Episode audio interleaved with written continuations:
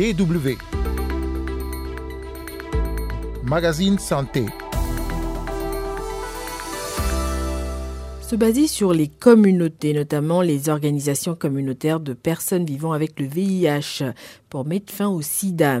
Selon les estimations de l'OMS, quelques 630 000 personnes sont décédées de maladies liées au sida en 2022.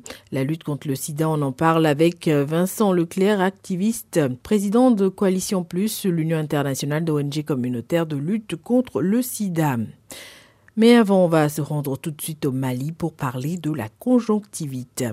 Carole Assignon au micro, vous écoutez le magazine Santé. Bonjour à toutes et à tous.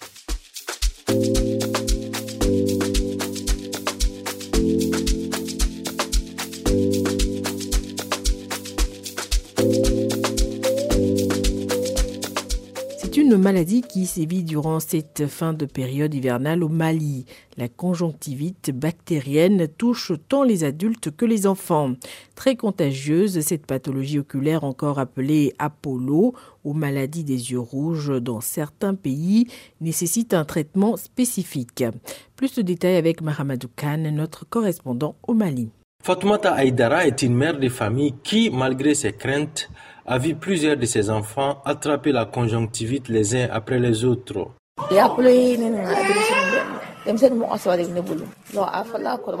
Nous avons attrapé la conjonctivite, mes enfants et moi. C'est l'aîné de mes enfants qui a été la première victime de cette pathologie.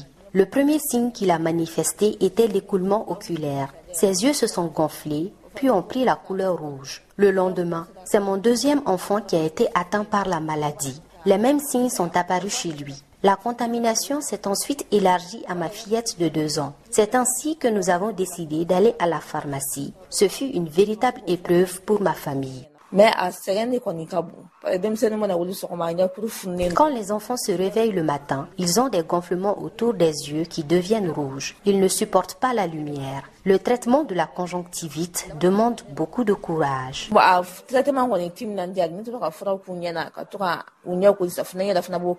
Maïmouna, elle, dit avoir été contaminée par des amis. Celle-ci affirme avoir vécu une véritable épreuve. Je me suis endormie un samedi soir et le lendemain, j'avais les yeux qui étaient remplis de déchets, je sais même pas comment dire ça. Et là, j'ai commencé à avoir les yeux rouges. Le deuxième jour, mes yeux étaient totalement fermés, entièrement fermés. Et le troisième jour, avec euh, des médicaments comme euh, visiodose et physiodose, ainsi que d'autres médicaments sous forme de gouttes que j'ai utilisés, j'ai pu ouvrir les yeux le quatrième jour. Mais lorsque je suis allée faire la consultation, le médecin m'a dit que cela est dû au fait que j'avais déjà des antécédents de problèmes oculaires auparavant, donc ça ne pouvait pas guérir du jour au lendemain. Mais logiquement, dans ma famille, ceux qui ont eu à attraper cette maladie, ceux qui ont été infectés, qui n'avaient pas de problème oculaire auparavant, ont pu guérir euh, trois à quatre jours, d'autres même deux jours. Par contre, moi, je suis allée jusqu'à une semaine. C'est environ au sixième, septième jour que j'ai commencé à avoir les yeux totalement ouverts. La conjonctivite est provoquée par un virus c'est ce qu'explique l'ophtalmologue Mohamed Kolé de l'Institut d'ophtalmologie tropicale de l'Afrique de l'Ouest, CHI IOTA de Bamako. La conjonctivite, euh, communément appelée Apollo, c'est une conjonctivite euh, aiguë, parfois hémorragique, qui sévit euh, chez nous, c'est-à-dire euh, dans les zones euh, tropicales, et c'est lié à un virus qu'on appelle l'entérovirus. Donc, et ça se manifeste par une inflammation, une inflammation de la surface oculaire.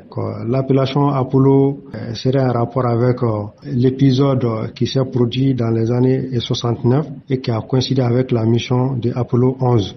Presque tous les membres de la famille d'André ont attrapé la conjonctivite, encore appelée dans certains pays Apollo. Ce dernier n'a donc pas été surpris quand il a été contaminé parce qu'il se savait dans un environnement où la propagation du virus était devenue une évidence. J'étais l'un des derniers éléments de la famille à ne pas être contaminé.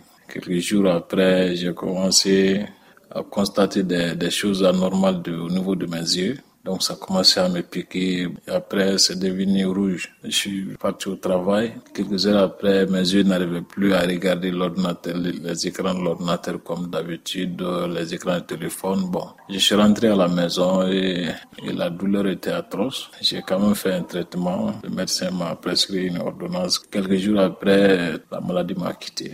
Mais c'est très dur. Selon le docteur Mohamed Kolé, cette propagation du virus de la conjonctivite a une explication simple. La période épidémique de cette inflammation de la surface oculaire, c'est lié à notre environnement. Nous avons un climat tempéré. On peut bien comprendre que nous sommes en fin d'hivernage où les températures sont parfois euh, assez élevées. Donc euh, ça peut peut-être expliquer parfois euh, la propagation de ces virus-là. Pour prévenir cette maladie oculaire qu'est la conjonctivite, des mesures d'hygiène comme le lavage régulier des mains s'imposent, mais aussi le respect d'une certaine distanciation physique. Docteur Mohamed Koulé. Le cycle du virus, c'est une semaine ce qui fait qu'il peut se guérir spontanément, c'est-à-dire sans traitement. Mais euh, ça peut se compliquer. C'est pour ça on conseille euh, de consulter donc euh, pour ne pas passer à côté des complications. Ça permettra aux malades donc d'avoir des soins pour être soulagés. Maintenant, à côté de ça, donc pour éviter la provocation de la maladie, il faut l'hygiène, l'hygiène des mains, donc éviter tout contact avec direct avec l'entourage. Quand on est atteint de ce virus-là, donc ça nécessite un arrêt de travail pendant une semaine pour éviter de contaminer ses collègues. C'est aussi valable pour les élèves et s'il y a un élève qui est contaminé, donc il est conseillé de le garder à la maison pour qu'il ne contamine pas ses camarades. Se laver soigneusement les mains avant de se toucher les yeux ou avant d'appliquer un médicament hein, euh, dans les yeux. Euh, ne pas partager les serviettes de toilette, les savons, les lunettes et nettoyer euh, correctement les articles souillés. Aussi, il faudra éviter euh, les relations intimes pendant cette période-là, puisqu'on sait que c'est contagieux euh, quand on est atteint. Des mesures de prévention qui, si elles sont rigoureusement respectées, peuvent contribuer à réduire la transmission du virus. Mahamadou Kana, Bamako pour la Deutsche Welle. DW Mettre fin au sida en s'appuyant sur les communautés. C'est de plus en plus dans cette direction que va la lutte contre le VIH-Sida dans le monde. Les organisations communautaires, notamment celles de personnes vivant avec le VIH, exposées au risque ou touchées par le virus, sont en effet en première ligne pour faire avancer la riposte. Et c'est ce que fait Vincent Leclerc, euh, militant séropositif. Il est le président de Coalition Plus, l'Union internationale d'ONG communautaires de lutte contre le sida. Nous, notre action, c'est de soutenir les acteurs de terrain qui sont en première ligne euh, contre le VIH, qui mènent des actions de proximité, de prise en charge, qui amènent la prévention, le dépistage auprès des personnes. Et donc notre rôle, c'est de les accompagner dans cette démarche, c'est-à-dire qu'on va les aider à trouver de l'argent pour mener ces actions, on va les aider à partager les bonnes pratiques et les innovations. Quand par exemple au Mali, on a une, bonne idée euh, de faire quelque chose, et ben nous on va partager après cette idée dans tout notre réseau et les autres pourront suivre. D'ailleurs on a un exemple, hein, c'est qu'au Mali ils ont ouvert une clinique de nuit pour la prise en charge de populations qui sont un petit peu marginalisées. Et euh, depuis, tout notre réseau a suivi cet exemple et euh, tous ont ouvert des cliniques de nuit comme ça. Autre chose importante, c'est que en temps de crise, euh, souvent, ces associations-là ont besoin d'être soutenues. Quand il y a une crise qui se produit, nous, on joue un petit peu un rôle d'assurance, c'est-à-dire qu'on va amener des moyens d'urgence, des fonds exceptionnels pour, par exemple, pendant la Covid, maintenir l'ouverture des services, des centres euh, avec les conditions sanitaires adéquates. On va pouvoir financer euh, le matériel pour cela. Quand il y a une guerre qui se produit, par exemple en Ukraine, on a débloqué tout de suite des fonds, on a fait un appel à dons pour leur permettre d'ouvrir des abris pour les populations vulnérables, les personnes vivant avec le VIH qui ne sont pas toujours bien accueillies dans les centres euh, euh, classiques. Coalition Plus est présente donc dans plusieurs pays. Vous avez donné l'exemple de l'Ukraine, mais aussi du Mali. en ce qui concerne le, continent africain, justement, est-ce qu'en termes de lutte contre le sida, vous diriez, puisque vous êtes un acteur sur le terrain, vous diriez qu'il y a eu des progrès significatifs?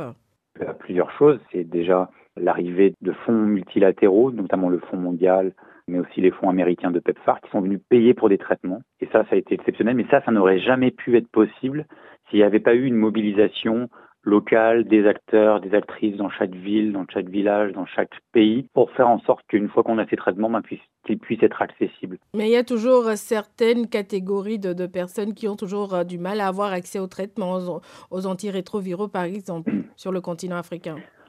Le VIH, c'est une épidémie euh, taboue qui concerne euh, parfois des sujets tabous, ça concerne la sexualité, parfois des populations marginalisées. Du coup, ce qu'on constate, c'est qu'il y a un retard au dépistage. Donc il y a des personnes qui n'osent pas aller se faire dépister ou qui ne se font pas dépister parce qu'elles n'ont pas conscience du risque.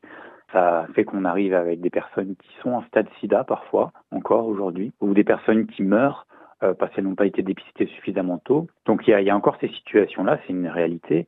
Et ensuite, vous rajoutez à ça parfois euh, dans certains contextes, certains pays, pas que en Afrique, hein, dans le monde entier, quand vous avez des guerres, des conflits armés, des États euh, où les droits sont bafoués, ben ça, ça éloigne les personnes des systèmes de santé parce qu'elles n'osent pas aller se faire dépister, elles n'osent pas recourir aux outils de prévention, ou le système de santé est complètement effondré et détruit par les, contextes euh, parfois locaux de conflits armés qui font qu'on se retrouve avec des centres médicaux qui sont détruits et les personnes ne peuvent pas accéder à leur traitement. Voilà, c'est un petit peu ça qui fait qu'on a une épidémie persistante du VIH. Euh, vous êtes vous-même un séropositif. Être séropositif aujourd'hui, qu'est-ce que cela signifie? Eh bien, ça dépend de là où vous êtes et dans quel milieu vous êtes. Moi, j'ai la chance euh, d'être dans un pays où la, la santé est gratuite, euh, d'avoir accès aux derniers traitements qu'ils puissent euh, avoir et d'avoir été dépisté tôt et bien soutenu. Je vais avoir la même espérance de vie que n'importe quelle autre personne. Je ne peux pas transmettre le virus parce que j'ai ce qu'on appelle une charge virale indétectable. Il n'y a plus assez de virus dans mon corps grâce à mon traitement. Si vous êtes une personne euh, sans papier, si vous êtes une personne dans un pays où vous risquez votre vie parce que vous êtes, euh, vous vivez avec le VIH, si vous êtes euh, une personne qui est victime de violence, par exemple, ben, les choses sont complètement différentes. Il y a encore beaucoup de personnes pour qui le VIH, c'est euh, une dégradation de leurs conditions de vie euh, de manière extrême. Ça peut être euh, plus de pauvreté, plus de discrimination, d'exclusion parfois familiale. C'est une maladie où malheureusement c'est pas si facile de la dire aux autres. Euh, la dire peut vous exposer à des, du rejet en fonction du contexte dans lequel vous êtes. Donc on lutte justement contre la stigmatisation, contre la culpabilisation qui est faite contre les personnes vivant avec le VIH. Le VIH, ça peut toucher tout le monde. Et c'est avec ces explications de Vincent Leclerc, militant en séropositif, président de Coalition Plus, l'Union internationale d'ONG communautaire de lutte contre le sida, que prend fin ce numéro du magazine Santé. Merci pour l'écoute et d'ici au prochain numéro, prenez soin de vous.